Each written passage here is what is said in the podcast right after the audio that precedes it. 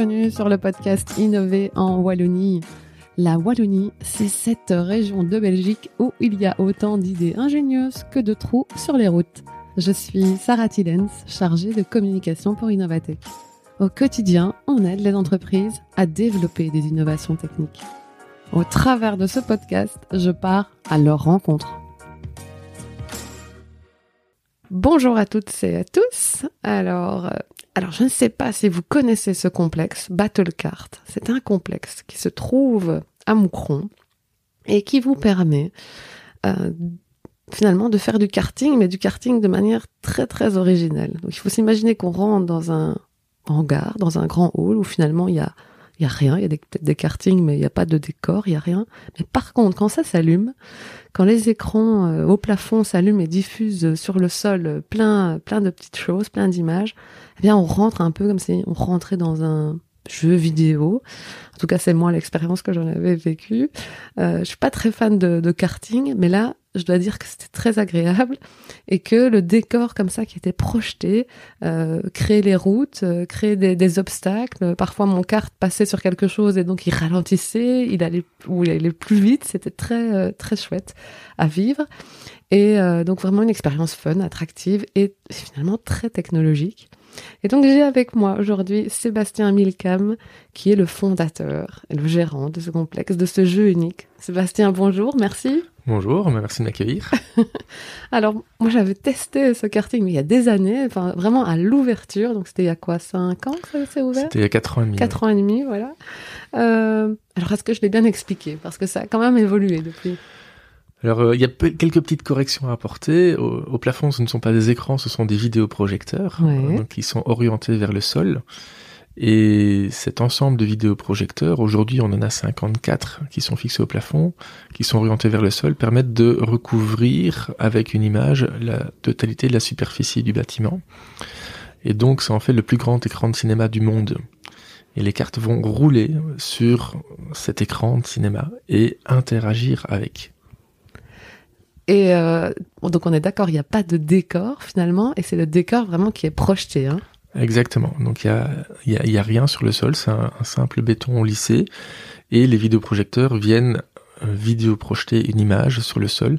Cette image pouvant être euh, un circuit, pouvant être un terrain de foot, pouvant être une arène, en fonction du mode de jeu. Mais par contre, quand on vit l'expérience, après, quand c'est projeté, on a vraiment l'impression qu'il y a un décor, euh, on suit les routes, euh, c'est pas qu'on est perdu du tout, quoi. exactement. En fait, euh, dans un sens, on est, notre cerveau est totalement leurré, totalement, totalement, on trompe complètement le, cerveau. Et, moi-même, quand je joue, ben parfois, je tourne pendant 20 minutes en rond dans un bâtiment qui en fait est vide, alors que le cerveau est persuadé de suivre un circuit. Euh, notre, cerveau est, vraiment fait pour euh, combler les trous, pour euh, essayer de dès qu'il voit quelque chose, il va toujours essayer de l'interpréter pour le, rapprocher de quelque chose qu'il connaît déjà. Et donc ce circuit qui est vidéo projeté est vraiment considéré comme réel par le cerveau et euh, du coup, on, roule naturellement en suivant ce, ce, ces circuits ou ces pistes, et on va euh, naturellement éviter, essayer d'éviter les missiles, les flaques d'huile et les autres obstacles qui peuvent être, euh, qui peuvent apparaître sur la piste. Alors, les, finalement, c'est un peu un, une sortie pour quiconque, comme un karting, comme on pourrait aller au karting classique, au bowling ou que sais-je. On fait une activité, on va chez Battle Kart et puis on, on, on vient prendre des parties et on joue. C'est comme ça. Le... En effet, on est un loisir récréatif. Alors, se comparer par rapport au karting, je trouve que c'est pas particulièrement pertinent. En fait, la proposition de valeur du karting classique, c'est la compétition, c'est l'adrénaline, c'est le sport. Donc, je vois plus le karting classique comme étant un sport, tandis qu'à Battlecart, la proposition de valeur, c'est l'émotion. Nous, ce qu'on ce qu'on vend aux clients, c'est de l'émotion, c'est de l'amusement. Et ces émotions, euh, ben, j'ai frustré de pas les rencontrer quand j'ai fait du karting en étant plus jeune. En fait, quand on dépasse quelqu'un dans un karting classique, tout le monde a une combinaison, tout le monde a un casque. Donc quand on dépasse quelqu'un, on ne sait pas si c'est euh, quelqu'un qu'on connaît ou si c'est une tierce personne qui est sur la piste. On ne sait pas si c'est si on a réellement fait un dépassement ou si on a rattrapé quelqu'un qui a pris un tour de retard. Et donc un dépassement ne va pas forcément générer d'émotion. À Battlecard, c'est tout l'inverse. Euh, on a fait en sorte de pouvoir identifier les joueurs, c'est-à-dire qu'il y a un écran à l'arrière de chaque carte avec le nom de chaque joueur. Donc quand on va dépasser quelqu'un, on sait de qui il s'agit. Et en plus, il y a ni casque ni combinaison, donc on peut identifier la personne euh, visuellement. On peut avoir le eye contact avec euh, cette personne au moment où on la dépasse. On va un petit peu plus loin encore, c'est-à-dire qu'il y a un écran sur le qui sert de tableau de bord qui est à l'avant du carte. Et donc quand on va se faire tirer dessus par un adversaire, on va voir en grand le nom de cet adversaire et l'arme qu'il a utilisée. Et ça va générer de l'émotion. Se faire tirer dessus avec un missile par quelqu'un, on va être, on va être dégoûté. D'autant plus qu'il y a de fortes chances que juste après, il nous dépasse. Et on va pouvoir identifier justement la personne qui nous dépasse pour pouvoir se venger, pour pouvoir le redépasser. Et donc, à Battlecart, une partie est composée, ce ne sont que des rebondissements euh, permanents. C'est des dépassements, des redépassements. Alors qu'à l'inverse, en karting classique, eh bien, après 30 secondes, le classement général est plus ou moins établi en fonction des compétences des différents pilotes et euh, on peut jouer trois fois de suite. Euh, le classement ne va normalement pas bouger dans un karting classique. On c'est très lié aux compétences, tandis que à Battlecart, il y, a, il y a un facteur chance en fonction du bonus qu'on va recevoir. Euh, si à un moment donné on est deuxième et que le premier est juste devant nous, si on reçoit euh, la flaque d'huile qu'on peut se déposer derrière soi, ben on va pas pouvoir l'utiliser contre son adversaire qui est juste devant soi. Si on reçoit un missile, on va pouvoir lui tirer dessus et le dépasser, et ça peut changer euh, le cours du jeu. ça peut changer du coup le classement final. Euh, finalement, c'est un peu comme un jeu vidéo où on est acteur réel dans, dans le jeu vidéo ou comment tu... Alors là, on se rapproche. On, se rapproche. Pour moi, Battlecard, c'est plus une console de jeu. Euh, on est d'ailleurs en train de, de, de, redévelopper encore pour la, quatrième fois le, tout le tout l'environnement logiciel euh, pour encore mieux distinguer vraiment la, la, console de jeu des modes de jeu. C'est déjà le cas actuellement. Euh, à ce jour, on a quatre modes de jeu qui sont en, production, dans un cinquième qui est en préparation. Et c'est vraiment une, console de jeu qui gère la partie embarquement, la partie débarquement.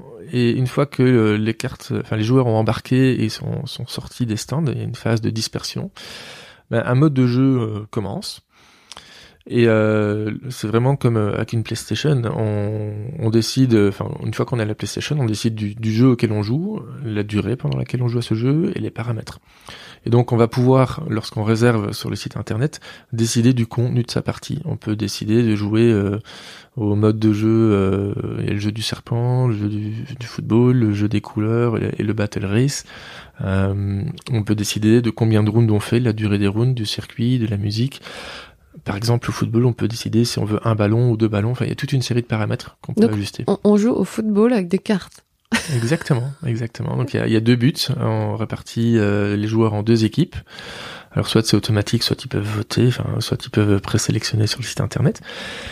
Et ensuite, bah, il y a un ballon virtuel qui est vidéo projeté sur le sol. Mais à nouveau, je rappelle que le cerveau est leurré et quand il voit ce ballon, euh, ce ballon paraît réel et on va pousser ce ballon avec son carte, euh, alors plus ou moins fort en fonction de la vitesse, et le, ballon va agir euh, de manière naturelle comme s'il s'agissait d'un véritable ballon qui était poussé par les, différents joueurs. Alors on a une on a une nitro, donc ça permet d'accélérer au moment où on touche le ballon pour envoyer le ballon un peu plus fort. Et euh, le but évidemment c'est mettre le ballon dans le but adverse. Donc le lien finalement avec le karting, c'est que le kart. C'est ça, c'est le, seul lien, c'est en effet l'élément physique qui est le kart, euh, encore qu'on a fait plein de modifications dessus. Et même au niveau des autres éléments physiques, par rapport à un karting classique, on n'a pas de barrière, on n'a pas de circuit qui est prédéfini, puisqu'on peut, on vidéo projette le circuit, ce qui permet d'en avoir aujourd'hui 8 ou 9 différents. Mais tu, on, pourrait par exemple faire ce jeu de football euh, sans carte, ou ça c'est pas du tout dans des, parce que finalement le ballon il pourrait réagir aussi, ou, ou il faut toujours cet élément carte alors techniquement, on pourrait le faire sans carte, mais il n'y aurait pas les mêmes émotions, les mêmes euh, sensations qui seraient euh, qui seraient générées. Euh, au niveau de la sécurité, si on joue au football euh, sans le carte, ben on peut avoir deux personnes qui se rendent dedans et qui se blessent. tandis que là, les cartes étant localisées et étant donné que l'informatique a le contrôle finalement sur les cartes, si à moins deux cartes se foncent dedans, l'informatique va faire freiner les cartes pour limiter euh, la, violence du choc. On, tolère 5 km heure d'écart au moment du choc. ce qui est ce qui secoue déjà, mais ce qui reste tout à fait acceptable. Euh, on pourrait empêcher totalement les chocs, mais euh, de ce fait, l'anticollision serait plus contraignant et ça altérerait le plaisir de jouer. Euh, et donc là, ça permet d'avoir une composante de sécurité aussi qu'on ne retrouve pas dans le karting classique où il y a régulièrement des, des blessés. C'est ça qu'on n'a pas besoin de casque finalement. C'est une des raisons pour lesquelles mm. on n'a pas besoin de casque. En fait, la raison, euh, elle est plus euh, juridique, c'est que on répond aux critères pour entrer dans le cadre de la législation des attractions et, on, et pas dans le cadre des, des courses euh, de sport automobile.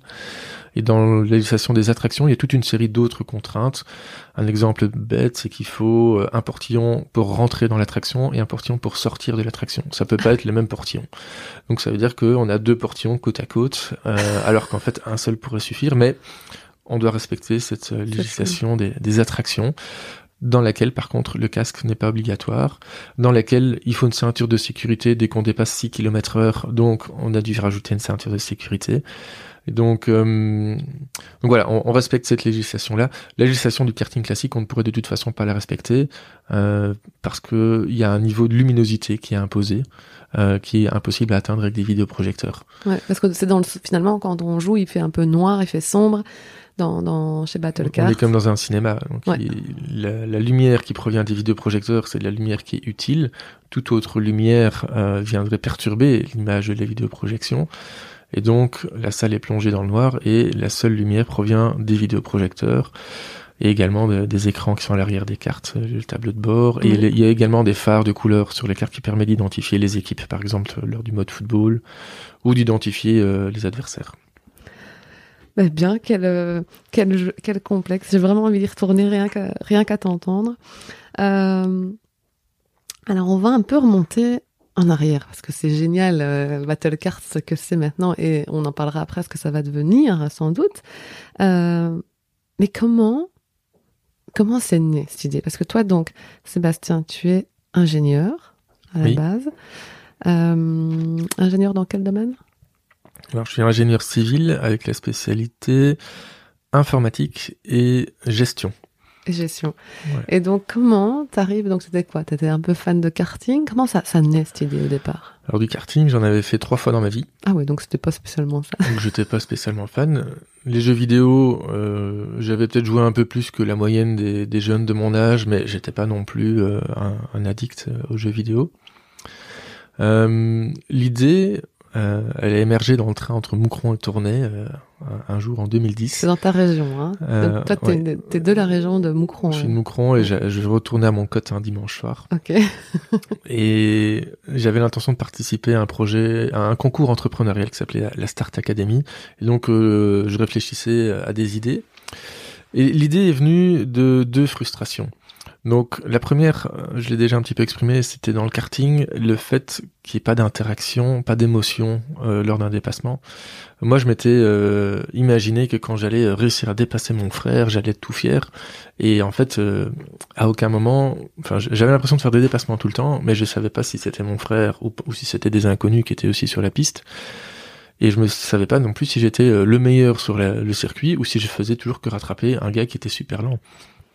Donc ça c'était assez euh, assez frustrant. Euh, ce manque d'émotion, alors que dans le karting il y a quand même des sensations qui sont euh, très chouettes de pilotage. Il y a, l'adrénaline aussi. Il y a l'inconvénient qui est le danger, c'est-à-dire si on fonce dans le mur, ben on peut se blesser quand même assez gravement, même si c'était pas ça qui, qui m'a motivé au départ. Et j'ai eu l'occasion, quand j'étais en première année à l'université, de faire du laser game à Mons. Mhm. Et du coup, on est allé avec un groupe. Euh, enfin, je faisais pas. Enfin, j'avais commencé mon baptême le premier jour, puis j'avais décidé de pas le faire. Et donc, je m'étais intégré dans un groupe de personnes qui se connaissaient finalement pas très bien. On était une petite dizaine. Euh, je connaissais plus ou moins les prénoms de tout le monde, mais euh, mais j'étais pas très très très à l'aise. Euh, enfin, personne n'était très à l'aise finalement. On se connaissait depuis deux trois jours, on se croisait entre les cours, et on s'est dit bah tiens, on irait bien faire un laser game ensemble. Et on était faire ce laser game. Euh, et là, on nous a demandé pareil les prénoms de manière à pouvoir les afficher sur un petit écran quand on se faisait tirer dessus. Et on a joué pendant, je pense, 10 ou 15 minutes. Et à chaque fois qu'on se faisait tirer dessus, il y a un petit écran sur notre ventre qui indiquait le nom de la personne qui nous avait tiré dessus. On a joué 15 minutes comme des fous. On est ressorti de là, on a reçu les scores. Et une heure après, on était encore en train de dire ah tiens et toi je t'ai tiré dessus euh, trois fois sur l'épaule et lui il s'est suicidé dans le miroir. Et et là je me suis dit mais merde on a joué euh, pendant 15 minutes avec des pistolets laser où c'est finalement aussi un laser c'est quelque chose qui est euh, qui est fictif. Et et une heure après on est encore en train de d'échanger de, discuter de, de tout ce qui s'est passé. Et là j'ai compris qu'il y avait cette composante émotion c'est-à-dire que quand on tire sur quelqu'un et qu'on arrive à se venger, on crée des interactions entre les gens. Et les interactions entre les gens, c'est ça qui va générer de l'émotion. Et, je me suis dit, ben voilà, il y a toutes les pièces du puzzle. Euh, on s'est chopé les sensations qu'on a dans le, dans le karting avec les émotions qu'on a dans le laser game. Et l'idée, c'est de mixer les deux. Alors, on a refait quelques fois du laser game après avec le, même groupe. Euh, mais je prenais de moins en moins de plaisir parce qu'il y avait euh, un gros problème de sécurité, je trouvais. Euh, sur les trois fois où je suis allé, il y a eu deux nez cassés et ah oui, une arcade cassée. Oh, Pas dans mon groupe, mais ah dans les groupes qui passaient avant ou après. Ah ils, ont, ils ont mixé laser game et paintball. voilà. Donc euh, quand on est en train de boire un verre et qu'on discute des scores et qu'on voit qu'il y a un joueur du groupe d'après qui sort avec l'arcade cassée ou le nez cassé, euh, sur les trois fois on est allé, on a vu trois fois euh, de la ah casse. Euh, ça nous a quand même un petit peu refroidi. Et puis au bout de deux trois fois, il y avait un, une autre problématique qui est apparue, c'était euh, la possibilité de tricher, assez facile ou je vais pas dire de tricher, mais de ne pas être fair play. C'est-à-dire que quand on se faisait tirer dessus, on savait qu'on était immunisé pendant 5 secondes, et donc on se retournait, on suivait la personne qui nous avait tiré dessus, et on attendait euh, de ne plus être euh, désarmé, parce qu'on est aussi désarmé pendant 5 secondes, pour lui tirer dessus. Et donc, euh, il y avait plus la même... Euh, enfin, dès lors qu'il y a un joueur qui n'est pas fair play euh, et qu'on en est victime, on est, on est tenté d'également ne pas l'être. Et puis après, ben, le, les règles du jeu, enfin l'esprit du jeu n'est plus là et donc mm. ça crée des frustrations. Et donc il y avait cette problématique de triche euh, qu'il fallait également euh, régler, la problématique de sécurité et la problématique qu'on avait dans le karting qui était le, manque d'émotion et d'interaction entre les joueurs. Donc l'idée c'était de mélanger tout ça. Et donc tout ça dans un train, ça te passe par la tête et hop. L'idée c'était de mettre au départ un pistolet laser sur un kart en se disant bah, comme ça euh, on peut se tirer dessus. Après, j'ai assez vite fait le parallèle avec euh, ce qu'on retrouve euh, dans les jeux vidéo comme Mario Kart et Crash Team Racing. J'ai quasi jamais joué à Mario Kart. Par contre, j'ai pas mal joué à Crash Team Racing, qui est l'équivalent sur PlayStation. Et puis j'ai réfléchi à des, des trucs et astuces qui permettraient de euh, avoir des, des équivalents de bonus pour retrouver la même dynamique de jeu. Au départ, j'envisageais de mettre des barrières mobiles pour avoir des raccourcis, j'envisageais de mettre des, des éclairages dans le sol pour euh, simuler des, des pots de banane par exemple. Et puis, euh, en fait, l'idée des vidéoprojecteurs est venue assez vite, mais elle paraissait irréalisable parce que bah, quand on est étudiant et qu'on vit avec 300 euh, euros par mois, enfin 500 euros, mais dont 200 pour se loger, un vidéoprojecteur, ça coûtait à l'époque 800-900 euros, et une lampe de vidéoprojecteur coûtait elle seule 450 euros. Et donc je m'étais dit, ça va être impayable de recouvrir une piste entière avec des vidéoprojecteurs. Et finalement, j'ai quand même fait euh, l'effort de faire le calcul. Et pour donner un ordre d'idée, pour équiper une piste, euh, il faut 18 cartes qui coûtent 15 000 euros pièce. Donc ça fait 270 000 euros pour acheter les cartes. Et en vidéoprojecteur, pour équiper une piste, il faut 24 vidéoprojecteurs à 600 euros. Et donc, c'est de l'ordre de 15 000 euros. En fait, l'ensemble des vidéoprojecteurs d'une piste, ça ne coûte que le prix d'un seul carte. Ah ouais, donc c'est vraiment la carte qui coûte cher euh, derrière. Voilà. Donc euh... attends, toi, tu te, donc tu te lances quand même après avoir réfléchi à cette idée dans le train, donc ça mûrit. Donc pendant, tu fais des calculs, tu commences à te renseigner, mais comment vient aussi cette idée des, elle existait déjà ces vidéos, ça existait déjà les vidéoprojecteurs, parce qu'à un moment donné, tu vas quand même développer de la technologie autour du kart, associer tout ça pour que, parce que, parce que je sais que tu as, déposé des brevets aussi, donc comment comment t'arrives à ce moment-là, déjà comment te viennent ces idées, et puis comment comment y avances quoi? Alors l'idée, elle arrive quand je suis en, quatrième année à la fac, ah quatrième année sur cinq. Donc je présente d'abord euh, le, projet à la Start Academy euh, en tant que concours entrepreneurial, où là j'ai appris que faire euh, des slides en dernière minute dans le train en allant au concours, c'est pas une bonne idée. ça m'a appris qu'il fallait vraiment bien préparer une présentation. Ce qui s'est révélé utile par la suite. Ensuite, j'ai essayé, dès qu'il y avait moyen, dès qu'il y avait un projet dans le cadre de l'université, de faire avancer le projet Battlecart. C'est-à-dire que on a eu un cours de marketing, on devait faire un projet marketing, mais je l'ai fait sur le sujet Battlecart. En fait, ça a, ça a occupé toutes tes études, quoi. Tout ce que tu pouvais apprendre, tu l'associes à ton projet. Exactement. Mhm. Donc, en, en, dernière année, il y avait une formation qui s'appelait Humons Entrepreneur, où on devait faire un business plan. Euh, qui allait être présenté à un concours également, euh, organisé par la maison de l'entreprise. Et donc, là, pareil, euh, j'ai fait sur le sujet de Battlecars, ce qui m'a permis de faire un, premier business plan.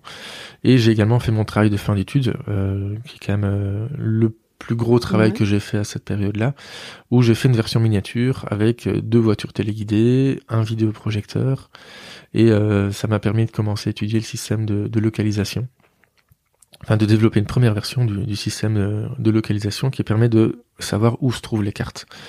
En fait, c'est important de savoir où se trouvent les cartes, de manière à ce que quand un missile qui vide de projeter rencontre le chemin d'un carte, ben, il faut qu'on sache où se trouve le carte pour que l'ordinateur puisse dire tiens, il y a un carte qui rencontre un missile, on va afficher, on va faire disparaître le missile, on va afficher une animation d'explosion du missile, on va faire jouer par le carte euh, un son d'explosion et on va ralentir le carte. Et donc on a besoin de savoir très précisément où se trouvent tous les véhicules. Et le système qu'on a aujourd'hui permet de savoir où se trouvent les véhicules au centimètre près, 300 fois par seconde.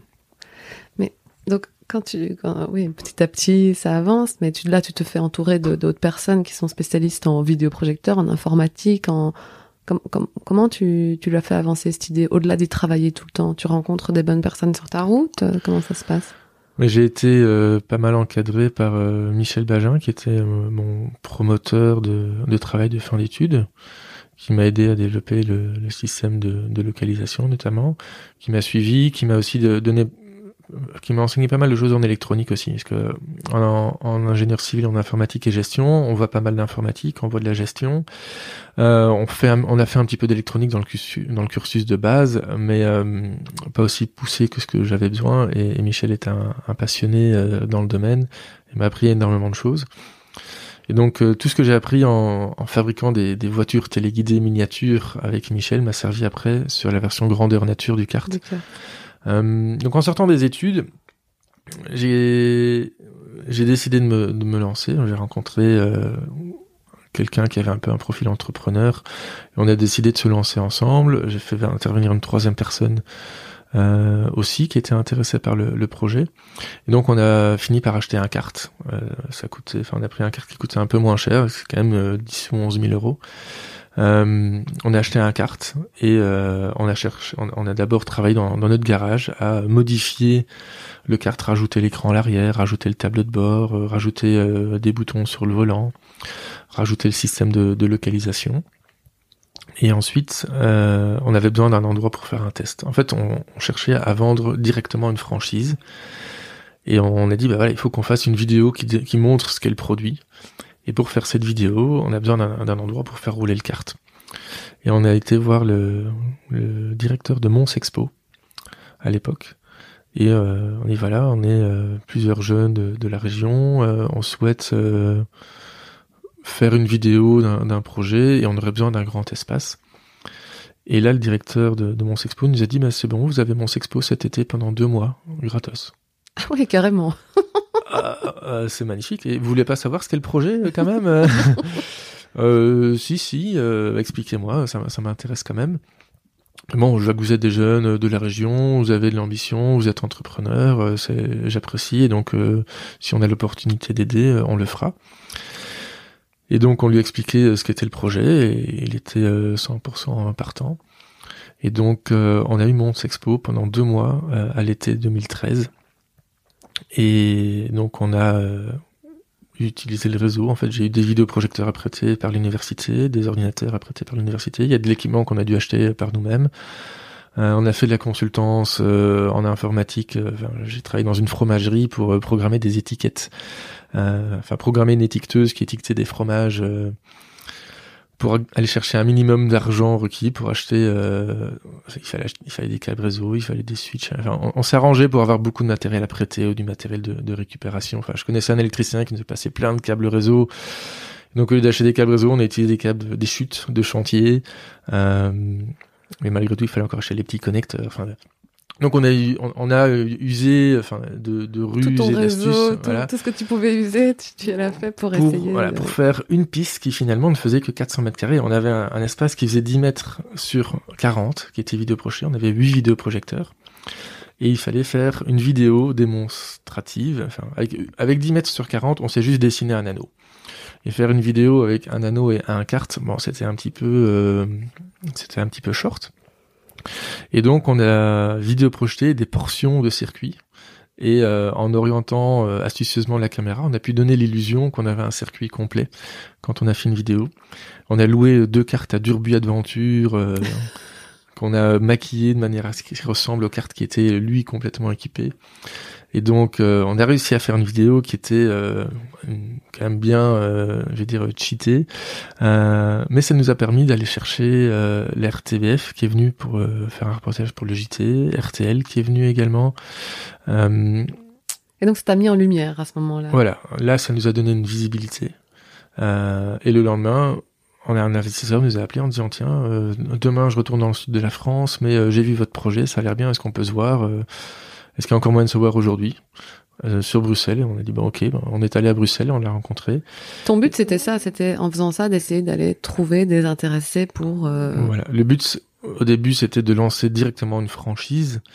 Mais euh, bon, on n'avait pas non plus l'expérience qu'il fallait et on s'est rendu compte que lancer, essayer de directement vendre un, un concept avec des cartes, euh, on n'allait pas savoir convaincre. Donc on a fait cette vidéo dans le but de pouvoir euh, trouver des investisseurs pour lancer un premier battle card nous-mêmes. Donc on a créé une deuxième société qui allait être la société d'exploitation. On a euh, lancé un, on a essayé de lancer un crowdfunding. euh, Donc, cette personne que tu rencontres qui, est retournée au sud de la France, là, il il y a quelque chose qui se passe avec cette personne ou? Ouais, donc finalement, il a fallu encore un an et demi. Donc entre le moment où on a rencontré les investisseurs, que tous les investisseurs qui sont finalement rentrés, on les a rencontrés quasi à cette période de de l'été 2013. Ouais. Il a fallu quasi un an et demi de négociations et de rédaction de pacte d'actionnaires, de statuts, d'augmentation de capital et tout ça pour avoir finalement le budget nécessaire pour lancer le premier battle card. Et donc, le budget nécessaire que tu avais besoin, c'était quoi à cette époque? On, on visait un million d'euros de, de budget pour acheter euh, les cartes, les vidéoprojecteurs, aménager le bâtiment qu'on avait trouvé, qu'on allait louer, avoir un fonds de roulement aussi parce que euh, il il nous a fallu plusieurs mois d'installation et donc il fallait payer les rémunérations euh, pendant ce temps-là. Et donc, c'est les investisseurs qui mettent, mais tu fais aussi une campagne de crowdfunding, c'est ça que tu fais Voilà, on a fait une campagne de, de crowdfunding euh, qui nous a permis de lever plus de 100 000 euros, euh, qui nous a aussi coûté un petit peu d'argent parce qu'on n'a pas vraiment respecté les règles. Enfin, on n'était pas au courant des règles. Mais euh, la FSMA impose que quand on fait une offre publique d'achat, il faut faire un prospectus qui doit être approuvé par la FSMA. Et euh, bon, on n'est- on n'est pas conscience de ça. Et donc, euh, nous, on, a- on avait créé une société coopérative, ce qui permet de émettre des parts variables. Et on avait mis sur notre site internet, et on a envoyé à toute une série de gens un mail en disant, bah là, si vous voulez investir dans Battlecart, vous pouvez euh, compléter ce formulaire-là, vous faites un virement sur ce compte-là, et on vous envoyera un certificat d'actionnaire, et vous serez actionnaire de la société. Et euh, donc il y a des gens qui sont qui ont investi, des amis, euh, quelques inconnus. Mais en grosse majorité, c'est quand même des amis et de la famille. On a levé 105 000 euros comme ça. Ce qui a quand même euh, permis aussi de convaincre des, des plus gros investisseurs après d'entrer dans le jeu, puisque quelque part, nous, on avait un engagement moral vis-à-vis de tous ces euh, Ouais, tu commences avec family and friends, comme on dit. Voilà, quand puis, euh, on commence à expliquer, bah voilà, on a déjà euh, 40 personnes environ qui ont investi 100 000 euros ensemble. Ils croient en moi, Euh, il y a du il y a des gens- ça, potentiel. ça veut dire qu'il y a des gens qui croient en nous, qui croient au projet, et que nous, on va se bouger pour que ces gens puissent avoir un retour sur investissement Mhm. aussi. Donc ensuite, il y a deux investisseurs privés, deux investisseurs publics euh, qui sont euh, rentrés euh, dans la société. Et en octobre 2014, on a signé le bail du bâtiment qu'on a trouvé à, Moucron. Et on a commencé à faire tout l'aménagement, donc installer les vidéoprojecteurs, les capteurs, le réseau, installer un bar aussi. Euh, Et puis pour- créer toute la dynamique de jeu, parce que ça t'en parle pas, mais il y a une vraie dynamique de jeu derrière à créer. Il y a du, du- Mais tout ça avait déjà en bonne partie été créé en, 2013 pour mon Sexpo. Bon, évidemment, il y a encore des évolutions qui ont été faites. Euh, parce que bon, euh, il a fallu faire, enfin, gérer aussi la, la fabrication d'un site internet. Ouais. Euh, c'est un système de réservation en ligne. Euh, évidemment, en 2013, on n'avait pas encore le système de réservation en ligne. Euh, à mon Sexpo, on n'était pas allé aussi loin. Par exemple, à la fin de la partie, il fallait pouvoir afficher des scores. Euh, je pense que, enfin, je sais pas, c'est possible qu'à mon Sexpo, on l'avait déjà, mais il y, avait une série de choses euh, qui ont dû être complétées. Maintenant, c'est du, c'était quand même, euh, le gros avait quand même déjà été fait mhm. en 2013.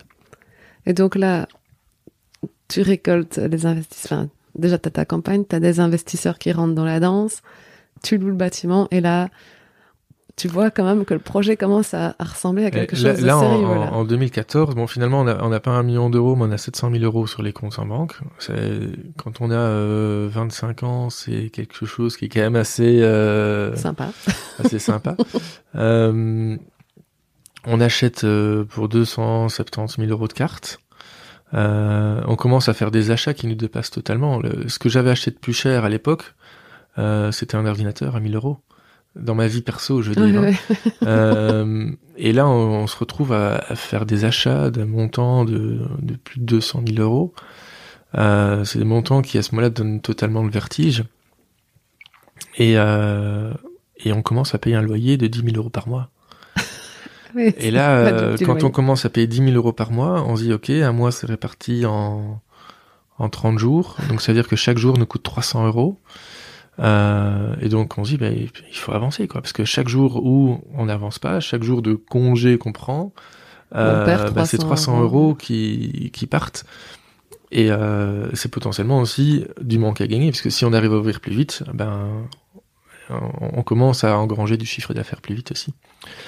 Et donc on a mis euh, 8 mois pour être prêt. Euh, évidemment avec du recul, on se rend compte qu'on aurait pu faire beaucoup mieux. Euh, mais bon, euh, voilà, on était jeunes, c'est comme ça qu'on a qu'on a appris. On a mis huit mois pour euh, pour tout préparer. Il a fallu avoir les autorisations des pompiers aussi. Il a fallu demander un, un permis d'environnement puisqu'on était en zone industrielle. On a demandé une dérogation au plan de secteur. Euh, tout un tas de problématiques qu'on n'imaginait pas. C'est ça, tout ce qui euh, arrive et que tu penses pas du tout, du tout au départ, quoi.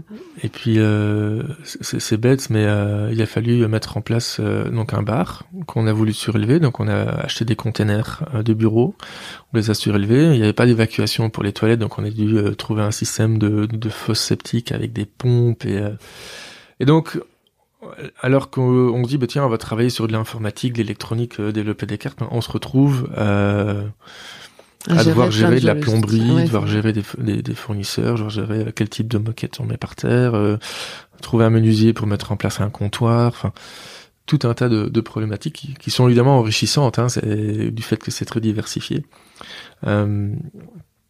Et mais qui sont pas ce que tu voulais faire à la base toi tu, tu veux chipoter. Enfin après ça t'apprend mais c'est vrai que la moquette euh, bah oui mais... mettez de la bleue ou de la rouge. on, aurait aussi pu faire appel à un entrepreneur et lui dire voilà bah tu t'occupes de faire tout le bar et lui fournir un cahier des charges mais ça nous aurait coûté beaucoup plus cher. Mhm.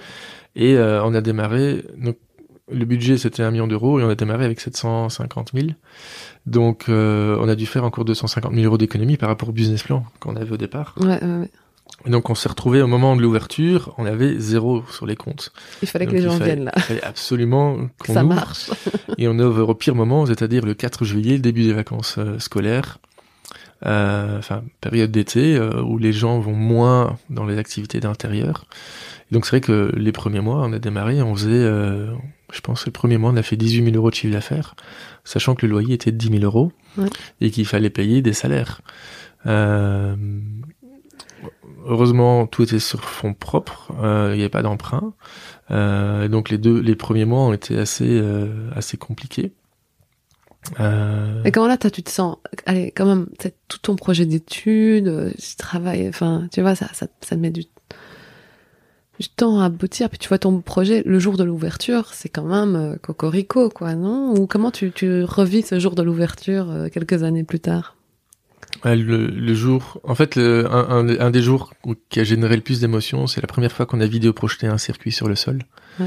Euh, je me souviens qu'on était, on était à plusieurs présents, des, des employés, euh, et on a, on a foncé dans les cartes pour aller rouler sur ce circuit euh, virtuel, c'était magique. Euh, puis le jour de l'ouverture, c'est vrai que les, premiers clients qui arrivent, euh, c'est vrai que ça génère une certaine émotion parce que c'est le projet daté quand même de 2010. Enfin, l'idée est datée de 2010 et on ouvre en, juillet 2015, donc il a fallu cinq ans quand même. Et avoir les, premiers retours des clients. Enfin, on a d'abord organisé des, des journées de bêta test où on a fait un tarif très réduit pour faire venir euh, un nombre limité de personnes pour valider que tout fonctionnait. Euh, et donc, dans un premier temps, c'était plutôt des, connaissances, des amis qui venaient faire euh, ces tests.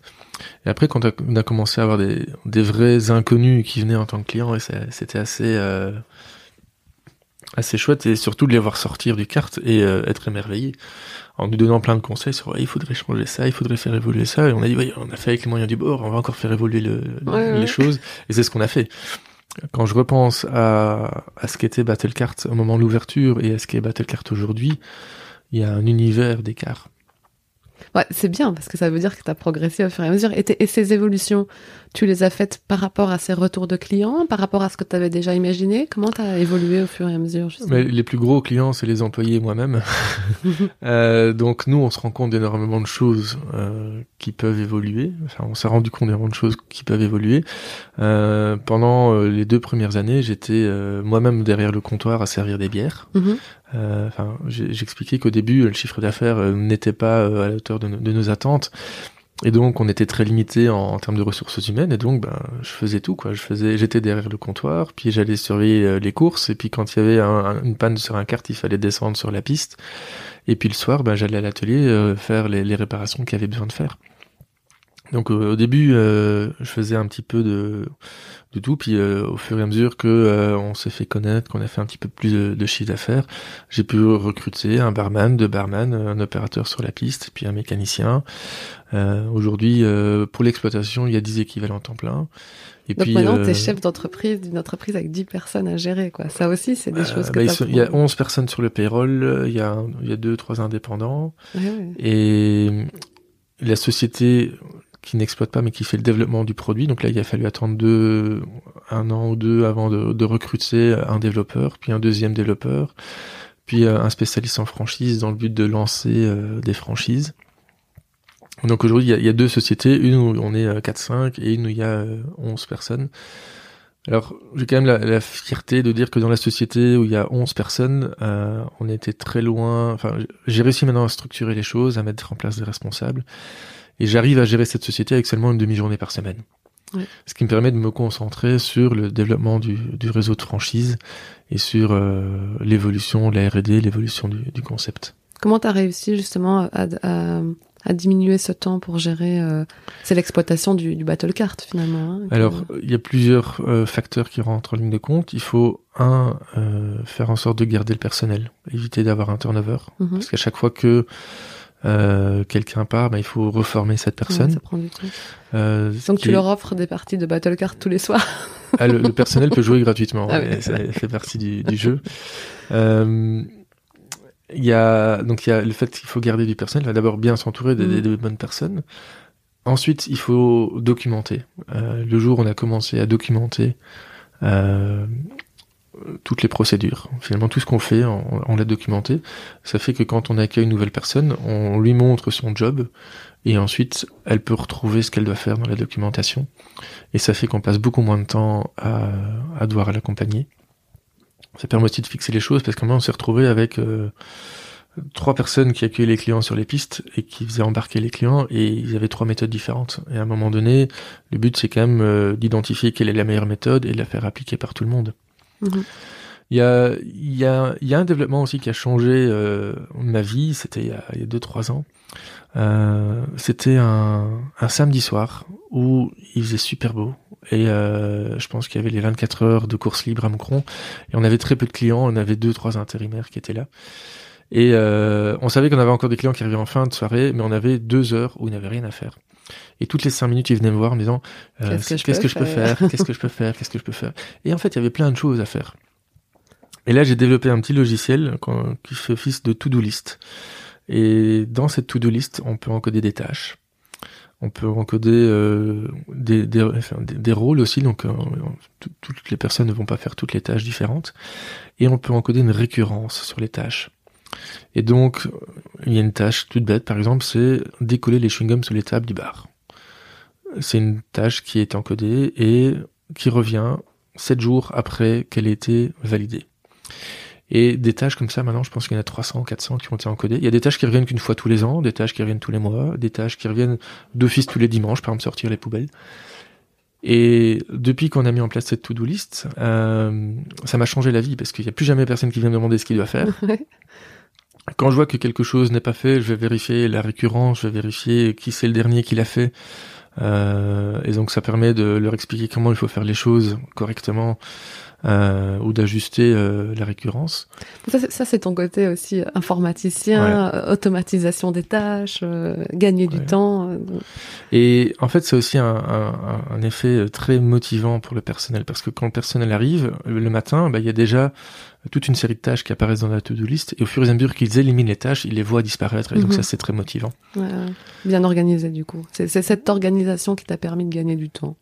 Voilà, de gagner du temps et de déléguer et du coup de perdre, de passer moins de temps pour des choses qui peuvent être euh, automatisées et donc de passer plus de temps sur des tâches high level. Ouais.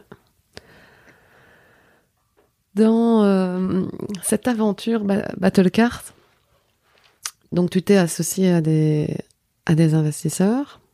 Oui. Euh, et au départ, tu t'étais aussi associé à une autre personne. Je sais que c'était un point un petit peu mm. plus compliqué dans l'aventure, mais c'est intéressant d'en parler parce que euh, bah, ça fait partie de ton histoire. Ça prouve aussi que euh, bah, ça n'a pas été une aventure toujours facile. Au-delà de tout ce que tu as eu à, à, à vivre, c'était aussi finalement c'est un peu une aventure de couple qui se termine euh, en divorce.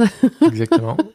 et, et, il faut continuer à faire fonctionner la machine malgré ça. Donc est-ce que tu peux en dire un petit mot dans, dans ce côté partenariat et et comment toi tu vois l'association finalement? Parce que c'est parce que souvent dans les projets bah, les gens sont associés toi tu l'étais au départ donc ce, ce, ce, côté où on dit bah, c'est bien d'être associé euh, au départ d'un projet euh, mais maintenant tu es seul à la, à, la manœuvre en effet, donc je me suis, en sortant des études, en fait, le projet avait quand même une certaine ampleur, donc euh, j'ai eu l'opportunité de, de m'associer avec quelqu'un qui m'a contacté suite à une vidéo qu'il avait vue sur YouTube. Et on avait des profils assez euh, assez complémentaires. Euh, et il était assez, il avait déjà lancé des, des projets euh, assez, enfin d'entrepreneuriat. Il, il avait déjà lancé une ou deux sociétés, une ou deux activités plutôt. Et donc euh, le, le, profil me, me plaisait bien. C'était quelqu'un qui avait énormément de, de bagou. Euh, et donc on s'est associés. Euh, j'étais assez cool en lui proposant de rentrer à 50-50, euh, parce que je voulais que euh, il soit motivé euh, et qu'à un moment donné, si on, est, si on avait eu un déséquilibre, je voulais pas à un moment donné entendre, bah, oui, je travaille moins que toi parce qu'en même temps j'ai moins de parts que toi. Mhm. et donc on faisait tout à 50-50. Et euh, ben en fait, au moment de l'ouverture, euh, quelques semaines après, il m'a lâché. Euh, je vais pas expliquer tout l'historique, tout le contexte, mais ça s'est vraiment très mal passé alors qu'on avait mis en place un pacte d'actionnaires et tout ça. Euh, ça s'est très mal passé. On a fini quand même par euh, s'entendre pour euh, qu'il quitte euh, la société. Enfin, c'est lui qui avait décidé de quitter la société, mais on a fini par s'entendre sur la manière dont il allait quitter euh, la société.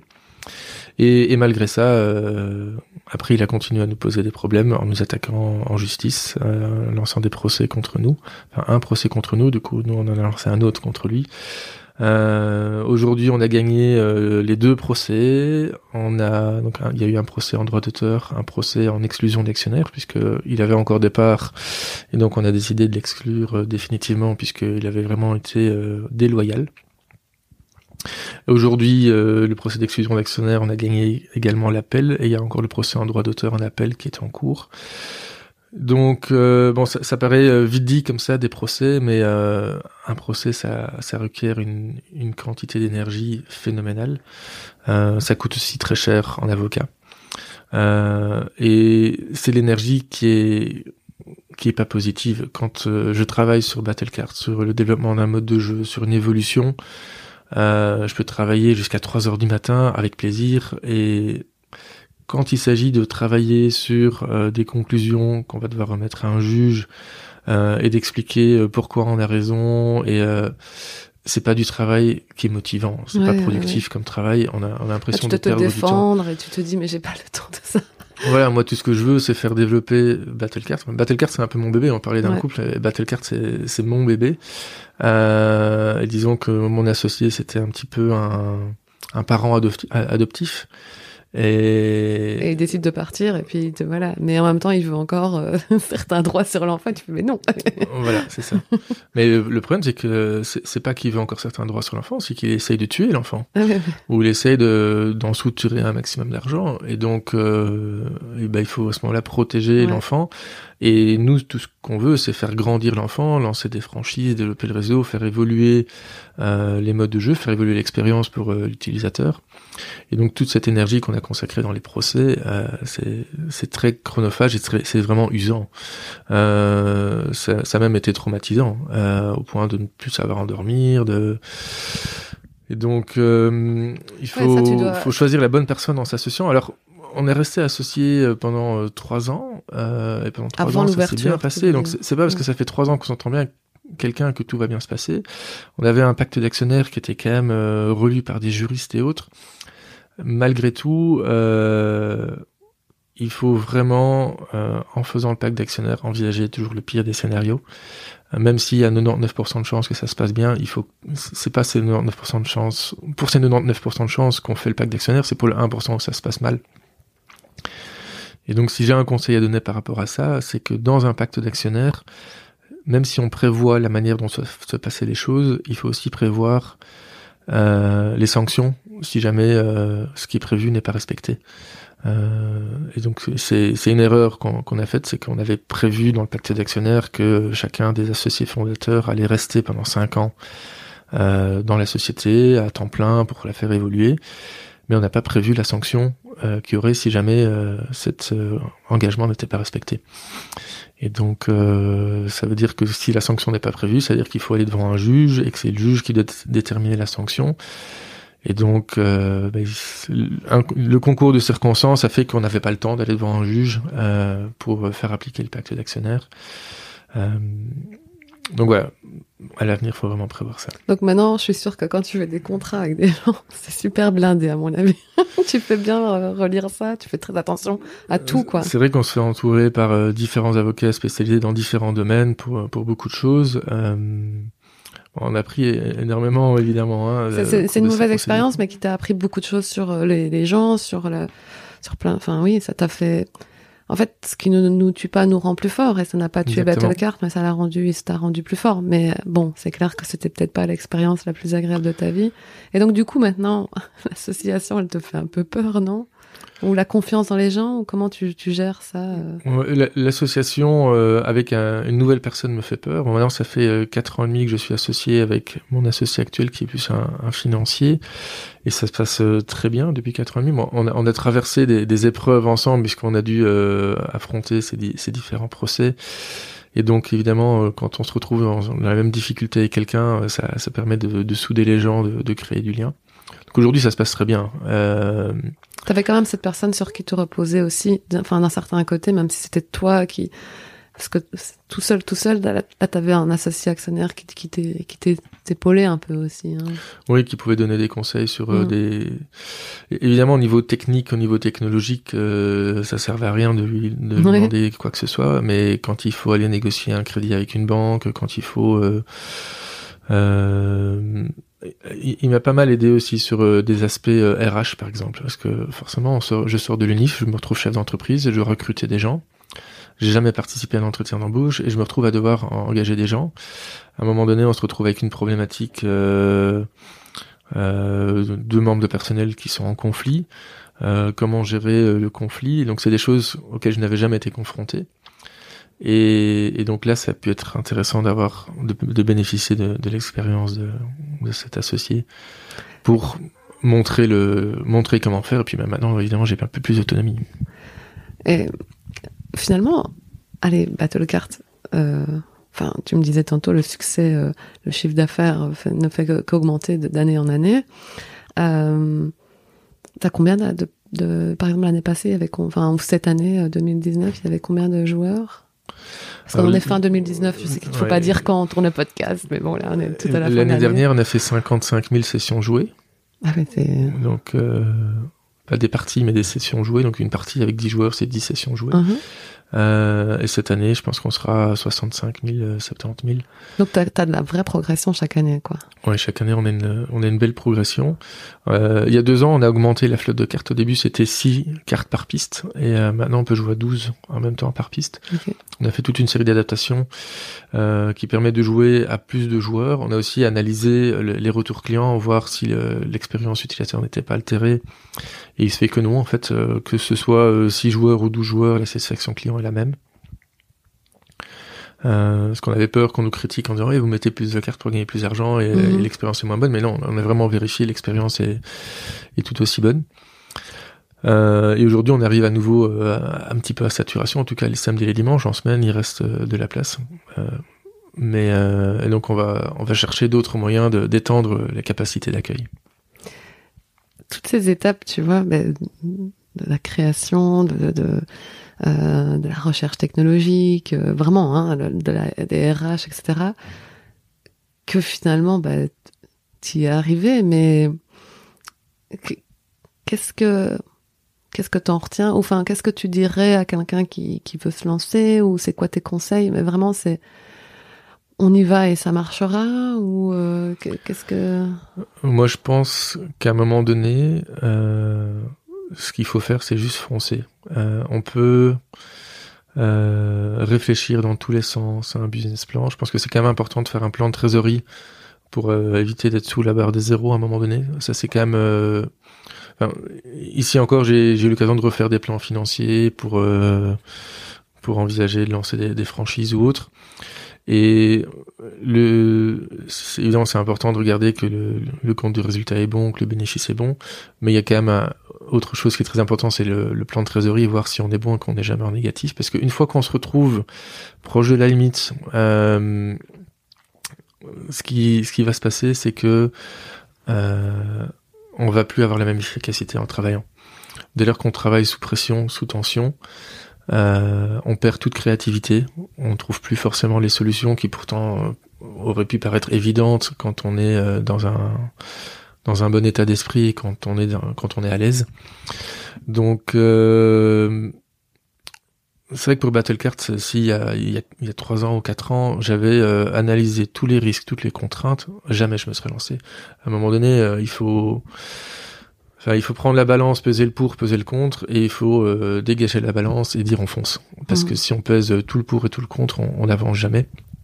Euh, ce qui, ce qui fait que ça fonctionne, c'est qu'il faut juste foncer à un moment donné et, euh, et pas trop réfléchir euh, au risque tout en ayant quand même euh, analysé un minimum euh, est-ce que le plan de trésorerie est, réaliste ou pas quoi. Qu'est-ce qui te fait continuer ou te fait euh, avancer à chaque fois, même quand tu as connu des couacs, tu as connu des difficultés aussi avec ces, procès, etc. Moi, ce qui me, ce qui me, ce qui m'a toujours motivé, enfin, ce qui, ce qui m'a, j'ai même été surpris moi-même d'à quel point ça me faisait du bien. C'était quand j'entends les clients qui sortent du kart. Ouais, c'est vraiment le retour client. Euh, j'ai mon bureau qui est juste au-dessus euh, de, de, la piste. Et donc quand j'entends les clients qui sortent du kart et qui disent waouh c'était trop génial.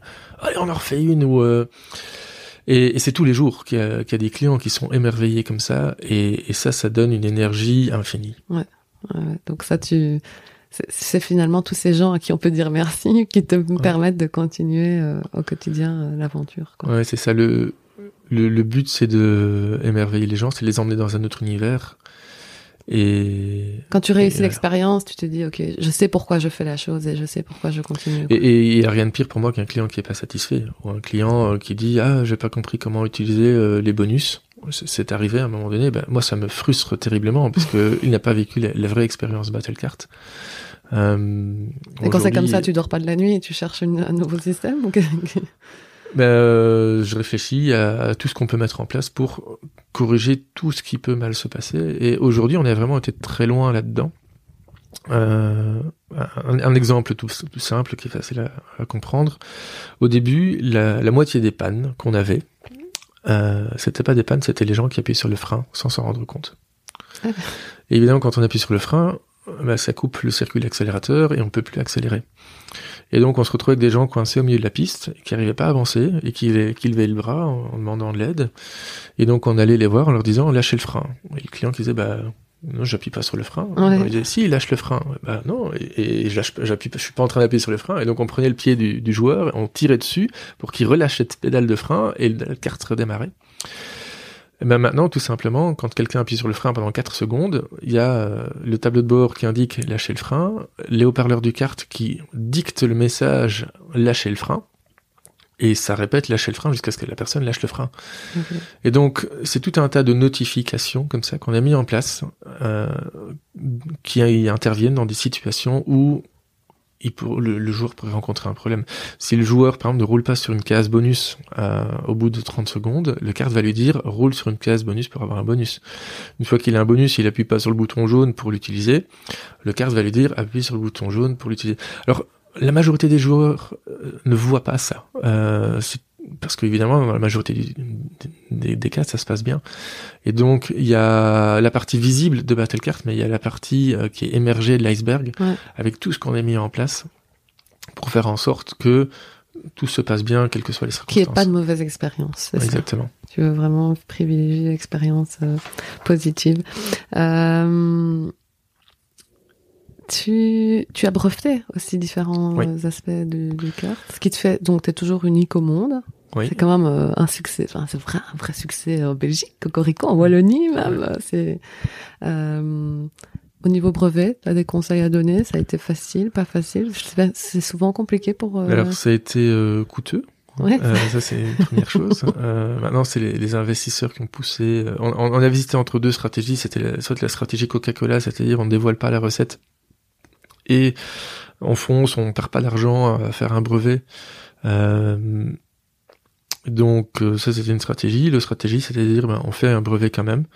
On dépense 50 euh, 000 euros, 60 000 euros pour faire un, bon brevet européen, États-Unis. On a fait la Corée du Sud et le Japon aussi. Euh, et derrière il faut continuer à dépenser pour entretenir le brevet et puis après pour défendre le brevet. Donc finalement on a décidé de de, de, de, faire ce brevet. Et alors un brevet ça prend énormément de temps, donc ça a été euh, lancé avant l'ouverture, donc en 2014. Et aujourd'hui on a le brevet euh, japonais qui a été délivré, et le brevet européen, euh, lui n'a toujours pas été délivré officiellement. Il y a vraiment toute une procédure d'examination et tout ça. mais donc c'est vrai que ce brevet ça a quand même une valeur non, non négligeable et ça permettra de même si aujourd'hui on n'a pas de on n'a pas de, allez, de contrefaçon, euh, ça permettra, euh, lorsqu'elles apparaîtront, de, se défendre et de, défendre notre, notre travail et notre innovation. Ouais, si, si à terme vous voulez revendre ou quoi que ce soit, ou, dans, dans, tes défis euh, futur, il y a ces envies aussi de faire euh, d'autres complexes. T'arrives peut-être euh, à saturation ou de... je veux dire le nombre de capacités, hein, pas de saturation. Ici, c'est vrai que la, capacité d'accueil, les, les, vendredis et les samedis, il faut impérativement réserver à l'avance, voire même plusieurs semaines à l'avance. Euh, parce qu'on est systématiquement rempli. Euh, donc on, on, on, on, travaille au lancement de franchise. Donc aujourd'hui, il n'y a toujours pas de franchise qui est signée, mais ça, ça avance quand même bien. Et on travaille aussi sur le développement de, de centres Battlecart en propre. De, de toi-même faire un autre endroit Battlecart. Voilà, c'est ça. Mm, euh, les gens, comment ils viennent? Ton, ta, ta, communication finalement, c'est beaucoup de bouche à oreille? C'est quasi que du bouche à oreille. Ouais. Euh, c'est ce qui a fait qu'on a une, une, progression qui est assez linéaire. Euh, on n'a pas fait un énorme coup de pub au début. Euh, et donc euh, c'est le bouche à oreille, donc c'est pour ça que la qualité de l'expérience utilisateur est, fondamentale euh, pour nous. C'est vrai qu'on est super mal placé, on n'a aucune visibilité. Euh, on est malgré tout à une demi-heure de Lille, on est à 10 minutes, 10-15 minutes de Moucron.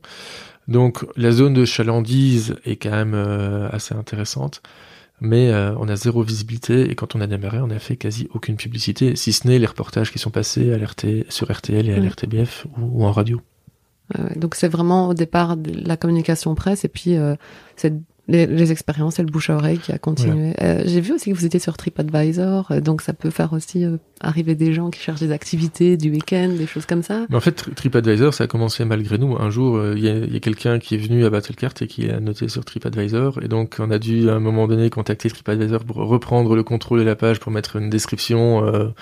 Euh, C'était bête, mais il n'y avait même pas de majuscule dans les phrases. Et donc, on Ouais. a pu mettre une, une vraie description cohérente. Euh, donc ça, ça se fait euh, naturellement. La page Google Business aussi est assez importante. Euh, on est sur Facebook, maintenant on est sur Instagram vrai que depuis, euh, depuis une année, maintenant on communique un peu plus. Euh, Et tu vois encore plus de progression de, de- du fait de faire encore plus de communication?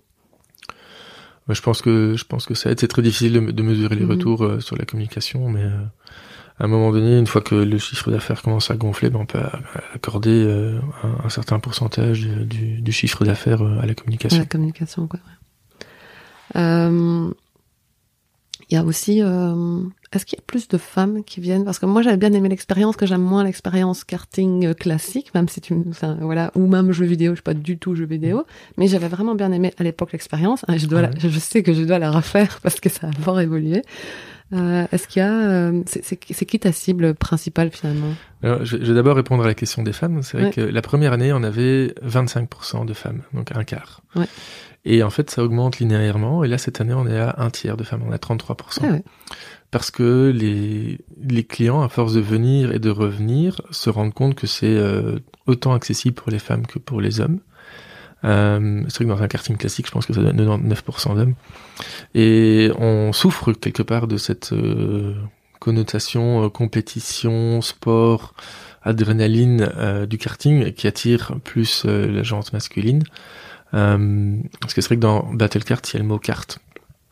Et donc, après, Battle Kart, c'est une, marque qui, qui est pas mal, mais euh, le mot carte est quand même euh, parfois pénalisant pour nous. Et battle, Euh, peut-être aussi, ça fait plus masque. Oui, Encore Bat- que- Battle aussi, ouais, en effet. Il faut, il faut enlever les clichés, mais euh, voilà, ouais. Voilà, mais c'est vrai que c'est les, les femmes s'amusent autant que, Oui, que oui, les hommes. fait. Euh, hier, on a encore le, le cas d'un groupe, une entreprise qui est venue. Ils étaient à 11, euh, dont plusieurs femmes, et il y a une femme qui a pas voulu jouer parce que c'est du kart. Et, et donc, ils ont fait une première partie. Et euh, la deuxième partie, en fait, euh, ils ont tous dit à la fin, ah, joue, euh, machin. Et ils ont réussi à la convaincre de jouer. Et en sortant, elle était super contente. Et finalement, le patron de la boîte était tellement content qu'ils ont décidé de faire une troisième partie qui n'était pas prévue au départ. Donc, ça, c'est aussi une, une des bonnes expériences clients. quand ils rejouent et quand ils reviennent. Ouais. Est-ce qu'il y en a beaucoup Mais- qui mais reviennent c'est vraiment pas la première fois qu'on a des, des femmes qui, qui ne font pas la première partie, mais qui font la deuxième Ah ouais, et la troisième, voir, et, et qui regrettent de ne pas avoir fait la première partie. ça, ça arrive souvent. Euh, Et donc la cible, c'est euh, beaucoup de- aussi de, de familles, évidemment, du groupe. C'est pas des gens qui viennent euh, tout seuls. donc, la cible, ça dépend du créneau horaire. En semaine, c'est énormément d'entreprises qui viennent faire Mhm. leur team building ou leur incentive. Le vendredi, le samedi, c'est beaucoup des groupes euh, d'amis qui viennent, euh, notamment tout ce qui est entraînement de vie de jeune homme. Eux, en général, viennent plutôt le samedi matin, euh, avant d'avoir trop consommé. ok. Euh, après, il faut quand même rouler. Ouais. Et euh, le dimanche, c'est beaucoup plus familial. Ok. Est-ce que euh, Battle Cart et la cible que tu as est celle à laquelle tu pensais il y a 5 ans? Oui. Euh, c'est centré autour des 30 ans. Mhm. Ça fait une belle courbe de Gauss. En fait, quand, quand on voit le graphique, il y a la courbe de Gauss de ceux qui payent leur partie, donc qui est centrée autour de 30 ans. Et il y a la courbe de Gauss des, des jeunes qui ne payent pas leur partie, euh, qui est centrée autour des 17 ans. Et donc de 15 ans à 20 ans, en général, c'est les, c'est les, parents qui payent. Donc il y, a, une deuxième courbe de Gauss, et donc on voit les deux pics euh, quand on affiche le graphique. Et, et Battle Cart même, donc au- au-delà de la cible, Battle Cart, si tu te remémores il y a 5 ans ce que tu voulais que, enfin à l'ouverture, ce que tu imaginais que ça pouvait être, ça suit ton plan. Ouais, aujourd'hui, on a, je pense qu'on a aujourd'hui, on a atteint quasi tous les objectifs que je m'étais fixé. Euh, un des, derniers objectifs, c'était le, le replay. Donc, je voulais que les gens puissent revoir leurs courses euh, sur smartphone. Donc aujourd'hui, on l'a fait, ça fonctionne euh, très bien. Donc, en, en sortant de, de la course, on peut euh, sur son smartphone revoir la course en image de synthèse en 3D, en choisissant l'angle de vue. Donc, on peut se mettre comme si on était à la place d'un d'un kart pour revoir toute la course. Euh, ça, c'était un, un des projets que j'avais déjà à l'époque et qu'il a fallu, euh, il a fallu 4 ans et demi pour qu'on le mette en place. Ouais, donc maintenant, ça fonctionne. Euh, Et il y a un autre projet qui est sur le point d'aboutir encore, c'est qu'on veut ouvrir la plateforme à des tiers. C'est-à-dire que on a vraiment développé une console de jeux et des jeux qui sont séparés. Et ce qu'on va faire, c'est qu'on va permettre à des tiers de développer leur propre mode de jeu et de les envoyer sur notre plateforme pour qu'ils puissent venir jouer à leur propre jeu. Ah oui, donc on pourra soi-même créer son. Euh, si demain j'ai envie de créer, euh, je ne sais pas, pas un terrain de foot, mais un terrain de. De basket. De basket, je pourrais le faire. Ou par exemple, si Coca-Cola veut venir faire son team building, ils peuvent, ils pourront télécharger nos modes de jeu qui vont devenir open source. Ils pourront remplacer le missile par une bouteille de Coca, remplacer la flaque d'huile par une capsule retournée pour crever les pneus, adapter les sons, adapter les musiques, mettre un logo Battlecar sur le circuit. Et puis après, ils viendront jouer au mode de jeu Coca-Cola pour faire leur team building c'est quand même euh, assez sympa. Tu, as remarqué que comme le team building fonctionnait très bien, il y avait moyen de aller de faire ça, de customiser le team building parfaitement pour l'entreprise. Voilà. Aujourd'hui, on a aussi pour projet de faire évoluer les modes de jeu pour atteindre différentes finalités de team building. En fait, quand on fait un team building, une des finalités, ça peut être de créer de la cohésion au sein d'un groupe. Mhm. Euh, pour que les, les, les, travailleurs travaillent mieux ensemble après. Euh, ça va être souvent ce, ce cas de figure-là, mais on peut aussi avoir euh, un team building où le but c'est de créer de la compétition entre les, les, les, joueurs.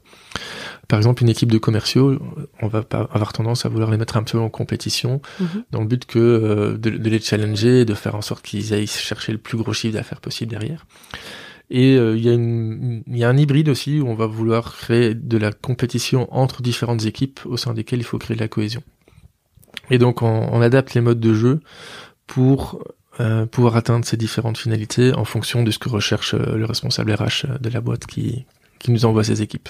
Ouais, donc c'est au-delà de venez faire une partie, c'est venez faire une partie, mais c'est un team building, cohésion, compétition, etc. Et donc là aussi, tu améliore l'expérience de on adapte l'expérience et c'est pas juste euh, de l'incentive où on vient pour s'amuser.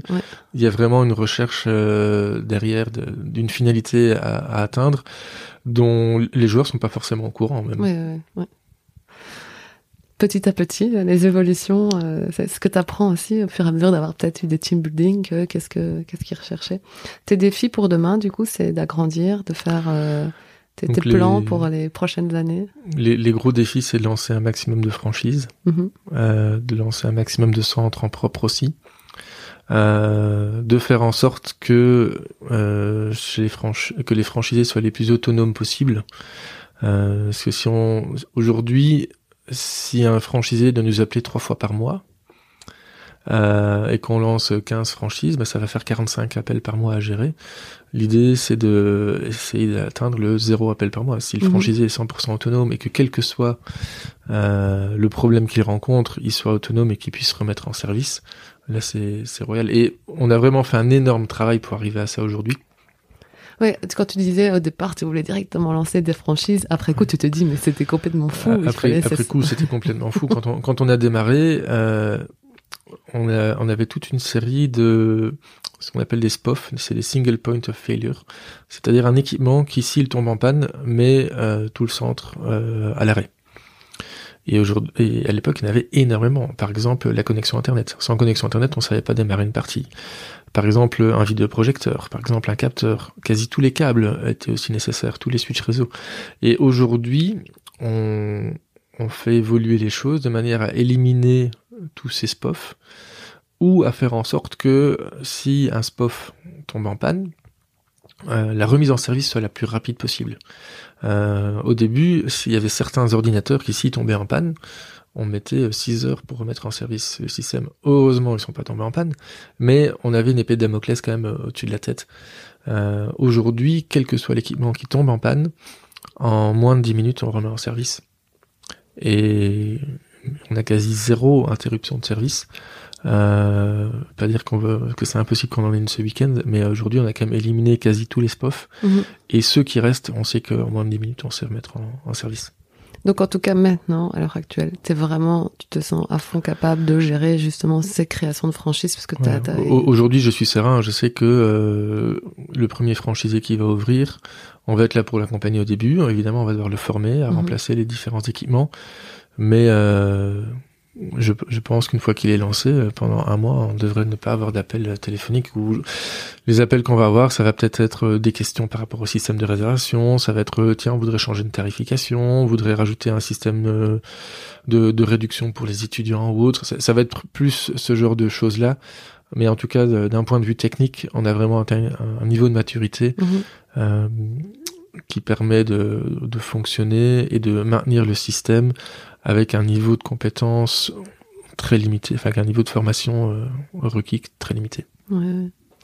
T'as tellement... T'as quel âge maintenant 30 ans? 30 ans. T'as tellement l'air euh, d'avoir vécu du vie finalement à 30 ans, d'avoir la tête sur les épaules, c'est incroyable. Euh, comme quoi cette vie d'entrepreneur euh, si jeune aussi, t'as as tellement formé. Je sais pas si tu t'en rends compte d'ailleurs. Il n'y en a pas beaucoup de mon âge qui ont qui ont lancé des, des sociétés euh, Direct à la sortie directement à la sortie des, des, études et qui font autant de chiffres d'affaires mm-hmm. aussi après après quelques années. Euh, ben, il y en a quelques-uns quand même, mais. Euh...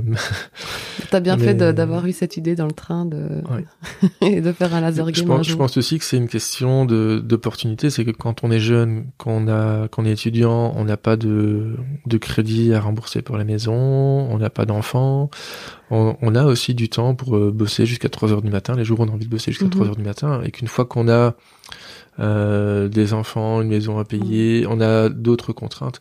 Et ça nous bloque à, partir d'un certain âge aussi. Ça, peut, ça peut être bloquant. Tout à l'heure, je parlais de, de, la créativité. Et pour donner un exemple, quand je suis sorti des études en 2012, j'avais 10 000 euros sur mon compte en banque. Et je me suis dit, ben, je me donne un an euh, pour euh, lancer Battlecart et commencer à toucher un salaire. Et donc, ça veut dire que je peux dépenser un peu moins de 1000 euros par mois pour vivre. Bon, finalement, il aura fallu un an et demi, voire deux ans avant de commencer à toucher un salaire. C'est pour ça que si qu'on a fait la consultance, et même on a même bossé pour mon expo euh, à mi-temps euh, pour avoir un, un minimum de, de revenus. Euh, et au début de cette année, j'étais euh, plein de créativité, plein d'idées, très efficace. Et au fur et à mesure que mon compte en banque se vidait et que j'approchais cette échéance qui faisait que j'allais être euh, assez short, ben j'avais je ressentais vraiment que j'avais moins de créativité moins d'efficacité dans, dans mon travail.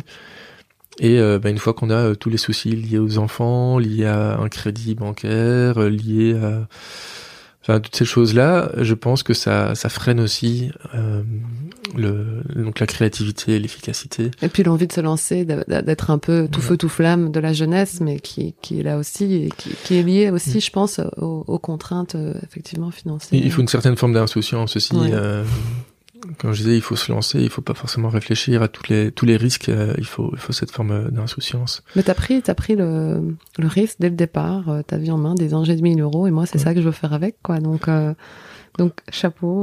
J'ai contrairement à tous ceux qui sont sortis en même temps que moi de la fac et qui ont qui sont allés bosser dans des boîtes de consultance ou autres avec directement des beaux salaires en tant qu'ingénieur mhm. civil quand on démarre on commence directement avec un beau salaire. Euh, j'ai pas eu à revenir et à sortir d'une zone de confort parce que je n'y suis pas rentré non plus. Euh, je suis passé du stade étudiant où je gagnais, où j'avais 500 euros par mois pour vivre, dont 200 pour mon loyer, à euh, un stade où euh, quelque part j'ai gagné en confort en me disant que j'avais un petit peu moins de 1000 euros par mois pour vivre pendant un an. Et puis après quand j'ai commencé à toucher un salaire, je gagnais, euh, je sais plus, c'était 1200 par mois. Euh, et puis après ça, ça a évolué. Tout est euh, linéaire finalement dans, dans cette carrière. Ouais, mais, petit mais, je, mais, mais je peux comprendre que si on gagne à un moment donné beaucoup plus, le fait de, de revenir en arrière c'est très compliqué. Oui, je pense que oui, dans, même moi dans ma génération, beaucoup de gens ont des idées, mais se disent finalement j'ai un bon salaire, je prends pas le risque, quoi, parce que j'ai. Donc je comprends. Ce... En fait, moi j'aimerais bien qu'il y ait un système euh, de pas de revenu universel, le revenu universel où on donne 1000 euros à tout le monde. Euh, euh, je trouve très mauvais finalement parce que ça, c'est ce qu'on a fait pendant 40 ans avec le chômage à vie. Euh, et ça n'a pas empêché tout un tas de gens d'avoir encore besoin des restos du cœur, du CPS et autres. Euh, J'aimerais bien mettre en place un système où, lié à notre carte d'identité, on aurait un, compte logement, un compte nourriture, un compte hygiène, euh, un compte culture, tout un tas de, de comptes qui seraient incrémentés toutes les nuits du montant qu'on a besoin pour vivre dignement. Et avec ce système-là, parce qu'aujourd'hui, en fait, ni toi ni moi, on a la garantie que dans deux ans, on n'est pas sous un pont. Et ça crée un, une espèce d'insécurité qui n'est pas normale, je trouve, aujourd'hui, en 2019. Euh, et si on crée ces comptes euh, dignité, ben en fait, quand on passe, quand on va au supermarché, on achète tout un tas de produits qui sont des produits de première nécessité, la farine, des tomates, euh, de, de quoi cuisiner euh, et manger normalement, normalement, manger dignement. Et au moment de payer, on rentrerait notre carte d'identité dans le lecteur. Et tous les produits qui sont éligibles, donc c'est-à-dire pas le luxe, hein, donc euh, à ce moment-là, ça serait défalqué de nos comptes. Et les produits qui seraient du luxe, par exemple du parfum, ben ça, il faudrait le payer avec l'argent qu'on a gagné en, en travaillant. Mhm. Et mettre en place ce système-là, euh, ça permettrait de avoir la garantie de vivre jusqu'au bout sa vie dignement. Et ça aiderait les gens, je pense, à prendre plus de risques et à oser quitter un job qu'ils n'aiment pas. Aujourd'hui, je pense qu'il y a énormément de gens qui ont un job qui est confortable au niveau du salaire, mais qui prennent pas forcément leurs pieds, qui aimeraient Mhm. bien trouver un autre job, et qui, du fait qu'ils sont pas dans le job de leur rêve, n'ont pas l'efficacité qu'ils pourraient avoir si ils décidaient de démissionner et qu'ils se lanceraient euh, Mhm. dans l'aventure. Enfin, accessoirement, en plus, ce système-là, ça permettrait de supprimer le chômage, de supprimer les retraites, de supprimer les allocations familiales, puisqu'on pourrait avoir ces comptes aussi pour les enfants avec les parents qui auraient procuration. Donc, euh, Je suis d'accord aussi hein, pour changer Ouais. le système. Je sais pas si je le verrai un jour dans ma vie, mais je suis, je suis partisane aussi d'un changement que- de système ouais. comme ça. Une fois que le Battle Card sera vraiment sur le rail au niveau du lancement des franchises, peut-être que, Tu, que je m'attellerai à, à à ça. lancer ça. Parce que c'est, vraiment, et je pense que cette, cette sérénité, cette garantie de pouvoir vivre euh, sans aucune contrainte euh, financière, sans avoir la peur de, de tout perdre un jour, euh, ça permet de, d'améliorer. Enfin, on parle souvent d'indicateurs de réussite des différents pays, et notamment le, le niveau de bonheur, mais je pense que c'est cette garantie de vivre dignement, ça, ça, a un- ça a un impact énorme sur le, sur le Le bonheur. sentiment de bonheur. Vraiment, on s'éloigne un petit peu du sujet. Non, mais bon. c'est super intéressant. C'est ce projet qui sait dans 10 ans, euh, tu, tu géreras peut-être des projets euh, connexes euh, à, à ça. En tout cas, on sent que ça te porte euh, de commencer jeune, de, mais on sent aussi que un risque, un manque d'argent chez toi peut, fru- enfin, peut brider un peu ta créativité finalement, et que et que t'as besoin de ça pour pour être. Ah oui, à un moment donné, on se retrouve, on est drivé par le besoin de financement à court Mhm. terme et on n'est plus drivé par la qualité de service, par le service client, Ouais. par, euh, on n'est plus drivé par le long terme et, et ça c'est, c'est néfaste, je pense, de manière générale pour le. Pour Tu veux de la sérénité pour de la créativité, quoi. Voilà. Euh, dernière petite question, et comme ça je vais te libérer parce que je sais que tu, que tu as des journées fort chargées. Euh, Peut-être si tu pouvais dîner avec quelqu'un ce soir qui te ferait avancer dans ton projet, tu voudrais dîner avec qui? Quelqu'un qui me ferait avancer dans mon projet. Euh... Bonne question. Euh... C'est vrai que j'aurais pu te la poser avant pour que tu Ouais, ouais. y réfléchisses, ou même peut-être pas avancer dans ton projet, mais quelqu'un que tu voudrais rencontrer, peut-être juste comme ça. Quelqu'un au niveau professionnel, tu te dis, oh, si je pouvais dîner avec cette personne ce soir, je crois qu'on se raconterait pas mal de choses, ou j'aurais des questions à lui poser. Ou... Moi, je vise un petit peu mais un Elon Musk, par exemple, je dirais pas non à le rencontrer et à échanger avec lui, euh, passer une- quelques heures avec lui, ça serait quand même euh, très enrichissant, je pense. Ouais, ouais, ouais. Pour son côté un peu dingue dans, dans ce qu'il met en place. Oui, c'est ça. Il a aussi un côté, euh, je réfléchis pas et je fonce. À un moment donné, euh, on, on l'a- on l'a vu avec Tesla, on l'a vu avec euh, les fusées. Euh, à un moment donné, euh, il y a des risques qui sont là, qui sont colossaux, et je pense qu'il doit juste euh, faire abstraction de ces risques et dire on avance, on fonce. Je, je Et c'est ce qui lui permet d'avancer aussi vite. ouais, je suis toujours étonnée. euh, c'est, vrai, Elon Musk est, j'ai l'impression, est euh, la personne qui est le plus souvent citée quand je demande ça. Et récemment, je faisais, j'organisais une conférence sur l'innovation et j'ai lancé comme ça à, la, à tous ces contacts euh, innovation, euh, entrepreneurs que je peux avoir. Qui voudriez-vous que j'invite? Et beaucoup m'ont dit Elon Musk. Bon, je n'avais pas le budget. ni- je pense qu'avant d'atteindre Elon Musk, il y avait un petit, un petit décalage, mais, euh, mais, mais il inspire beaucoup, beaucoup de gens par sa, par sa folie, par, euh, par ce qu'il mène, par ce qu'il arrive à faire aussi. Donc, je pense que oui, il doit être très inspirant, en tout cas. On va, on, on va essayer de l'avoir un jour sur le podcast. Je Bonne chance. c'est ça. Mais écoute, il faut viser haut. Tu as visé haut, hein, pour euh, pour battre le carte. C'est peut-être ça euh, qu'il faut viser aussi, viser haut, et puis et puis avec beaucoup de travail, beaucoup de passion, on y arrive. Merci beaucoup pour tout ce temps accordé. Avec plaisir. Et puis, euh, j'ai hâte de venir rejouer une partie à Moucron chez Battlecard. Bah, tu, es, tu es la bienvenue. Avant que tu fasses une franchise près de chez moi. mais bon, Moucron n'est pas très très loin. C'est vrai que c'est une heure de route, donc c'est Oui, jouable. Mais, mais tu, es, tu es la bienvenue quand tu veux. Eh ben, avec ton plaisir. Merci beaucoup pour tout le temps accordé.